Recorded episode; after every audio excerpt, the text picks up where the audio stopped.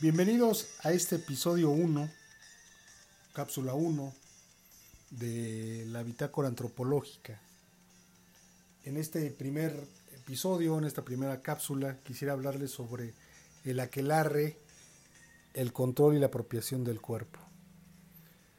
Eh, fue durante el periodo, largo periodo de la historia del mundo, que va de la época medieval o del medievo a la época del al capitalismo, que los primeros teóricos de lo social se interesaron por el cambio, por el cambio que estaba sucediendo en las sociedades, el cambio de las familias, el cambio estructural, digamos. Eh, una de las instituciones que está consolidándose también en esa época es la Iglesia Católica. En ese periodo la Iglesia luchó contra antiguas creencias que mezclaban supersticiones, folclore, prácticas y rituales mágicos asociados a la vida cotidiana de campesina. Esencialmente cultos asociados a elementos prácticos de la vida de los campesinos y estos, estas prácticas fueron asociadas con lo demoníaco, con lo pagano y conocidas como la religión de las brujas.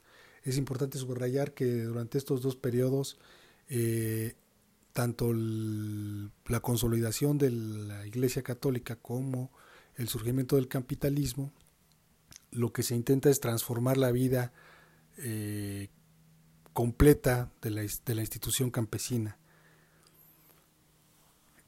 En este sentido, eh, durante este periodo los antiguos dioses se convirtieron en demonios. Eh, Afrodita, Apolo, el dios Pan, el culto al macho cabrío, símbolo de la potencia sexual, se transformaron en malos genios. La conversión al catolicismo trajo consigo nuevos valores, lo bueno, lo malo. Esta visión del mundo se centraba en el control del cuerpo, en el control de la sexualidad, en el control de la mujer como objeto de deseo. La mujer ideológicamente es transmutada en bruja y es atravesada por la re regulación de la sexualidad. El control económico, político se sustenta en la malévola triada sexualidad mujer-bruja. La familia comenzó a separarse de la esfera pública, dándole al patriarcado la posibilidad de convertirse en el centro de la cultura, lo que hoy todavía prevalece.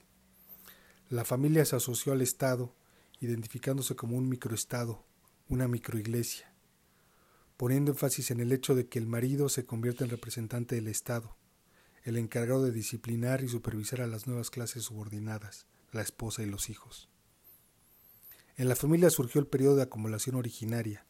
Económicamente la familia es la, institución más importante para la apropiación del ocultamiento del trabajo femenino.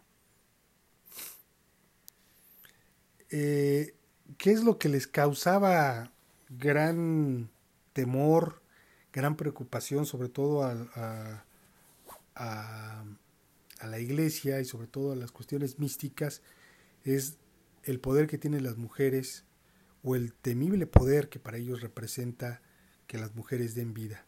La maternidad tiene, aterra, tiene esta eh, esta posibilidad de aterrar a, a, los, a, los, hombres.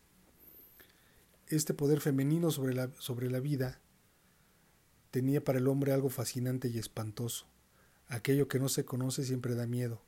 Una mujer embarazada o en parto adquiere una dimensión sagrada, oculta y mágica. Las mujeres hechizadas se convirtieron en aliadas del diablo, se decía en el siglo XVII. ¿Acaso la, la, la, Iglesia Católica no ha enseñado durante mucho tiempo que las mujeres eran criaturas demoníacas, mentirosas, infieles y tentadoras. Incluso en el año, eh, más bien en el concilio de Nicea 325, se les negó el derecho de tener alma. El celibato de los sacerdotes puede entenderse como la antigua desconfianza de la religión con respecto a las mujeres.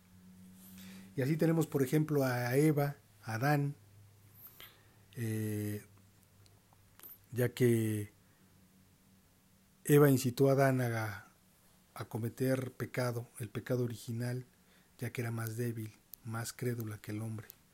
Y también tenemos el caso de Rebeca que engañó a su esposo con la primogenitura de Saúl y Jacob. La acusación de adoración al demonio fue traída también al Nuevo Mundo por los misioneros y conquistadores como herramienta para la subyugación de las poblaciones locales. Es decir, eh, la iglesia y el poder siempre utilizaron, más bien la iglesia, como uno de los elementos de poder o una institución de poder, utilizaron el demonio como herramienta de subyugación hacia los, las personas, este, sobre todo, sobre, sobre todo hacia los campesinos. El hecho de que las víctimas en Europa hayan sido fundamentalmente mujeres campesinas da cuenta tal vez de la trasnochada indiferencia de los historiadores hacia el genocidio.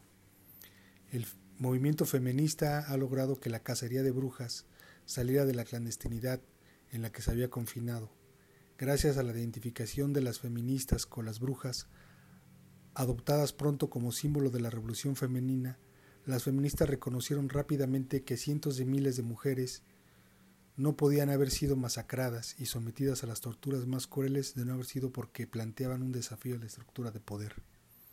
La caza de brujas constituye uno de los acontecimientos más importantes en el desarrollo de la sociedad capitalista. Ahondó las divisiones entre hombres y mujeres, desintegró la comunidad campesina. Al promover la, privatización de la tierra, el aumento de los impuestos y la extensión del control estatal en todos los aspectos de la vida social, destruyó el universo de prácticas, creencias de los sujetos sociales incompatibles con la disciplina del trabajo capitalista. Espero que esta breve introducción, digamos, al, al, tema de la cacería de brujas y a esta parte de la historia que es el capitalismo y el feudalismo, les haya parecido de su interés. Fue para mí un placer estar con ustedes y poder brevemente platicarles sobre esta eh, historia de las brujas y el capitalismo y la Iglesia Católica.